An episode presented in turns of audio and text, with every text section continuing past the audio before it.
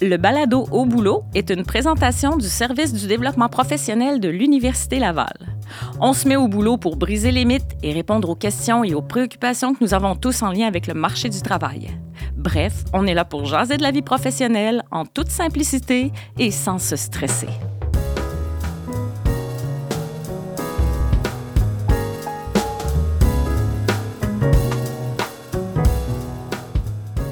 Bonjour, bienvenue au balado Au boulot. Mon nom est Stéphanie Sophie Gilbert, je suis conseillère en emploi à l'Université Laval. Aujourd'hui, je suis accompagnée de Sandrine. Bonjour Sandrine. Bonjour Stéphanie Sophie. Ça me fait plaisir d'animer ce balado-là aujourd'hui avec toi. Donc aujourd'hui, le sujet de notre balado, euh, le titre, c'est Trucs pour aborder un employeur en toute confiance. Donc avant de commencer, Sandrine, si tu permets, j'aimerais ça démystifier le réseautage. Donc, euh, réseauter, euh, c'est souvent quelque chose qui fait peur, mais pour nous, le réseautage, c'est vraiment euh, d'entretenir des relations avec des personnes, des membres, en fait, qui sont en lien avec notre domaine, euh, pour pouvoir ensuite collaborer avec eux en lien avec notre projet professionnel. Donc, euh, plus précisément, en fait, ces personnes-là vont nous appuyer dans notre recherche d'emploi. Euh, puis, l'objectif, là, c'est vraiment qu'ils nous conseillent dans, notre, dans nos démarches, qu'ils vont nous donner des indications, des façons d'obtenir plus d'informations au sujet de certaines entreprises, euh, puis des fois même nous recommander à des employeurs. Donc, euh, juste pour résumer, le réseautage, l'objectif, c'est vraiment de se rapprocher de toutes les personnes qui sont en lien avec notre domaine, mais il faut vraiment penser que l'objectif, c'est de le faire à petits pas pour que ça nous donne, en fait, que ça nous porte fruit dans le futur. Euh, on peut réseauter n'importe où, n'importe quand. C'est pas uniquement dans les activités de réseautage comme des 5 à 7. Il faut vraiment saisir toutes les opportunités. Puis d'ailleurs, Sandrine, quand on en discutait, là, tu nous mentionnais un exemple d'un étudiant euh, qui avait déjà réseauté dans un corridor, je pense. oui, c'est ça. Effectivement. Ben, en fait, euh, c'est le professeur qui avait organisé une conférence avec un invité. Et euh, il lui a demandé s'il pouvait aller euh, accueillir le, conférencier et le, diriger vers la salle où avait lieu la conférence. Et pendant le trajet pour se rendre à la salle, euh, il a pris contact avec le conférencier, ils ont discuté et finalement, ça a abouti un peu plus tard à son embauche dans l'entreprise où travaillait le conférencier. Donc, c'est un bon exemple de, de, ce que tu dis là, le réseautage peut arriver n'importe quand avec n'importe qui. C'est pas nécessairement aussi dans quand c'est avec des gens de son domaine aussi, hein, c'est ça? Donc, ça, c'est faut être ouvert un peu à toutes les opportunités, puis ça peut se présenter n'importe où. Puis, dans le fond, le réseautage, on peut le retrouver où? Plus précisément, euh, ben là, dans le corridor, c'est pas l'endroit habituel, euh, mais normalement, là, toutes les activités euh, avec des 5 à 7, euh, des journées carrière, ça peut être aussi des professeurs, des amis, des collègues. Donc, toute personne autour de nous, finalement, là, peut faire partie là, du réseautage. Maintenant, il y a même un réseau social professionnel qui est vraiment mm-hmm. très utilisé pour le réseautage parce que l'objectif principal de LinkedIn, c'est ça. C'est vraiment de colliger, en fait, toutes les personnes qui pourraient être dans notre réseau, là, dans, au même endroit. Donc, euh, il y a toutes sortes de multiples, de multiples façons là, de, de pouvoir réseauter. Euh, dans ma clientèle, euh, dans le cadre de mon travail, les gens que je rencontre, souvent mes clients sont souvent mal à l'aise avec le réseautage. Une gêne par rapport à mm-hmm. ça. surtout comment aborder un employeur. donc, souvent les gens, là, avant un 5 à 7, ne savent pas trop où mm-hmm. se mettre, ils ne savent pas comment, justement, quelles questions poser. Là. donc, il y a beaucoup de stress là, euh, qui entoure le réseautage. Puis le malaise, en fait, d'avoir à se vendre, puis de se mettre en valeur là, auprès de ces personnes-là. Euh, donc, euh, le manque de confiance, la timidité, ben en fait, on, peut le, contrer un peu. Puis c'est un peu ça l'objectif de notre balado aujourd'hui, de donner des trucs pour mieux aborder un employeur. donc, j'aimerais ça, Sandrine, t'entendre sur notre premier truc aujourd'hui qui est justement là, comment euh, en fait bien se préparer à parler de soi là, un employeur. Pourrais-tu nous en dire plus là-dessus?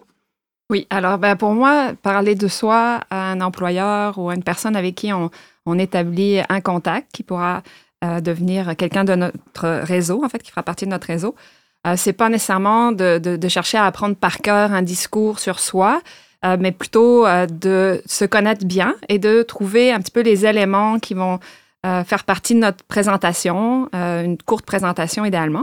Donc, euh, par exemple, ne serait-ce que quand on travaille sur son CV, qu'on fait un petit bilan personnel ou professionnel, ben, ça nous permet de nous connaître davantage. Donc, l'idée étant de faire un résumé de son parcours, donc, et d'être capable en très peu de, mots, là, de, de témoigner de ce parcours-là à quelqu'un, à un employeur en particulier. Donc, euh, peut-être euh, des exemples, ça pourrait être commencer à vous poser la question, quelle situation, dans quelle situation je suis présentement, qu'est-ce que je fais en ce moment, c'est quoi mes, mes, objectifs, par exemple, si vous êtes à la recherche d'un emploi, à la recherche d'un stage, c'est quelque chose que vous pourriez partager aussi quand vous vous présentez. Euh, quels sont vos intérêts, qu'est-ce que vous visez, quel type de poste, quel type d'entreprise, des choses comme ça. Puis, euh, surtout, à la fin, c'est de conclure un petit peu de quelle façon vous souhaitez que l'autre puisse vous aider, en fait. Euh, donc, la personne avec qui vous avez été établi un contact. Alors, est-ce que ça pourrait être sous forme de questions, justement? Ça pourrait être, par exemple, avez-vous des opportunités actuellement dans votre euh, organisation qui pourraient correspondre à mon profil? Et ça peut être aussi, comme tu disais tantôt, tu parlais de LinkedIn, ça peut être, est-ce qu'on pourrait garder contact via LinkedIn? Donc, garder des questions en, tête pour euh, euh, ensuite susciter l'échange avec la personne. Une fois justement là, qu'on a euh, établi cet objectif-là, que notre intention est plus claire, en quoi ça va nous aider justement à apporter là, une espèce de, clarté là, quand on va rencontrer les personnes? En fait, c'est notre deuxième truc, c'est d'avoir une intention claire là, quand on va faire du réseautage. Oui, souvent, ben, ce qu'on recommande, c'est de se fixer des objectifs. Donc, par exemple, quand on va à une activité de réseautage, donc une activité qui est organisée spécifiquement pour réseauter, euh, comme je pense au Carrefour de l'emploi qu'on organise euh, à l'Université Laval annuellement. Il y a souvent plus de 200 employeurs. C'est pas réaliste de penser qu'on va aller tous euh, les rencontrer. c'est souvent le cas dans toutes les activités de recrutement. Il y a beaucoup d'employeurs qui sont présents. Donc, à ce moment-là, c'est important de, cibler les entreprises et donc de se renseigner sur ces entreprises-là pour savoir lesquelles pourraient être intéressantes pour nous, donc pour notre recherche d'emploi, par exemple, ou de stage et se donner un peu une stratégie aussi ou euh, des petits défis là, par rapport à, cette activité-là. Donc, si on est, comme tu dis, extrêmement timide, que c'est difficile, ben, on peut se fixer un objectif peut-être pas trop élevé là, pour commencer euh, doucement à se familiariser avec le réseautage, puis à se donner, par exemple, l'objectif d'aller rencontrer euh, deux, trois employeurs ou d'y aller avec quelqu'un qui est notre, ben, mettons, un autre chercheur d'emploi, quelqu'un qui nous accompagne aussi, ça peut être une bonne façon. Donc, euh, faire une liste d'entreprise, ensuite, euh, comme on disait, se préparer à se présenter, ça fait partie aussi de, ça. on peut aussi vérifier, sais, donner comme objectif de vérifier si le profil qu'on a pourrait les intéresser ou simplement de vérifier si l'environnement de travail, les valeurs de l'entreprise, ben, en tout cas, ce qu'on on va pouvoir euh, ressentir là quand on va être en contact avec l'organisation, ben, ça correspond à ce qu'on recherche. Donc, juste tâter un peu le, prendre le pouls, on va dire, euh, de, de, ces différentes euh, organisations avec lesquelles on va être en contact, ça peut aussi être simplement cet objectif-là qu'on peut avoir en participant à une activité de réseautage. Une fois, excuse-moi, une fois qu'on a euh, justement fait des recherches sur les entreprises, euh, en quoi ça va nous aider, euh, puis là, je vais introduire notre troisième truc, en quoi ça va nous aider à mieux approcher les employeurs pour leur parler, en fait, de, de, sujets communs? Oui, ben, en fait, c'est sûr que, tu sais, quand on, parlait tantôt de, de se préparer à, aller rencontrer des employeurs, on parle de parler de soi, c'est ça qui est un peu gênant de, de mettre le focus sur soi. Mais quand on cherche des, points communs, non seulement ça facilite, euh, comment dire, l'établissement d'une relation, de créer un lien avec euh, une nouvelle personne, parce qu'on va être plus en confiance, un petit peu de... Euh, on va souvent, par exemple, si je pense à, n'importe quelle activité où on va participer comme une soirée ou autre, on a tendance naturellement à chercher à s'approcher des gens avec lesquels on a des affinités. Donc, de trouver des points communs, par exemple, ça peut être euh, dans la mission d'organisation, il y a des, euh, des, des, choses qu'ils font, euh, par exemple, qui correspondent à nos valeurs, mettons environnementales ou autres, ou la clientèle qu'ils desservent, c'est des clientèles qui nous intéressent. Donc, tout ça, ça nous permet d'avoir l'élan, la motivation pour les rencontrer, mais aussi de leur poser des questions mm-hmm. là-dessus, puis de, commencer à leur parler, à leur poser des questions sur, sur justement leur mission, leur clientèle, puis de, de faire le point le point, le lien, je veux dire, avec euh, qui on est. Euh, puis aussi, ben, ça met le focus, comme je disais tantôt, quand on est timide, on n'aime pas trop avoir le focus sur soi, mais ben là, ça met le focus sur l'interlocuteur, donc en mm. posant des questions. Donc, c'est une bonne façon aussi de se mettre à l'aise parce que c'est votre curiosité qui est à l'œuvre derrière tout ça, votre motivation. Et euh, donc, c'est Ça demande auprès de l'employeur un intérêt de la personne qui lui pose des questions. Donc, elle est préparée, pose des questions intéressantes. Donc, l'employeur doit justement se sentir privilégié, là, en fait, d'avoir un, candidat qui est intéressé à lui, là, finalement. Oui, c'est ça. Et puis, il voit tout à fait la préparation comme un signe de motivation. c'est sûr que c'est plus stimulant d'avoir quelqu'un qui, s'intéresse à, notre organisation, mm-hmm. effectivement. Tout à fait. Puis pour euh, terminer, notre quatrième truc, ça serait quoi? Justement, en lien avec ce que tu dis, euh, c'est euh, peut-être un truc plus au niveau de la communication non verbale. parce que oui, on va se préparer à, dire des choses sur soi, on va se mm-hmm. préparer des questions, donc comme on l'a dit. Mais souvent, dans la relation ou l'échange, la communication, ça se fait beaucoup dans le non-verbal. Donc, si on est trop préparé, par exemple, peut-être qu'on va lancer de, de, de toute euh, d'un coup, en fait, tout notre discours, puis euh, on va chercher à se hein? vendre, puis c'est ça, mm. on va être vraiment, c'est comme tu dis, moins naturel. Alors que l'objectif, c'est d'établir une relation, puis qu'elle soit un petit peu euh, à long terme, c'est-à-dire qu'on va garder contact par la suite. Hein, c'est ça le réseautage, c'est ce que tu expliquais tantôt. Donc, c'est vraiment comment tu fais sentir la personne. Donc, si tu es à l'écoute, si tu es attentif à son non-verbal, par exemple, si tu vois que maintenant, si justement on est dans un événement de, de réseautage ou de recrutement, mhm. puis que tu vois qu'il y a d'autres personnes qui cherchent à parler à l'employeur, ben, tu monopolisez pas, on monopolise pas toute la parole euh, longtemps. On, peut justement lui dire, ah, je vois que vous avez d'autres personnes, je vais vous laisser, mais je, me permets euh, peut-être de, je me permettrai peut-être de, vous recontacter un peu plus tard. Ça peut être une, bonne façon. Le regard euh, aussi. Euh, comment dire, savoir conclure et remercier aussi pour laisser toujours une impression euh, positive. Parce qu'on on doit s'imaginer aussi que cette personne-là, ça va peut-être être notre futur collègue, la personne avec laquelle on va travailler. Donc, euh, on veut lui laisser le, goût, en fait, de, nous, de nous contacter. Euh, donc, le sourire, le regard, c'est important. Euh, puis, il y a un truc, euh, en fait, là, qu'on n'avait pas déjà abordé, là, mais mm-hmm.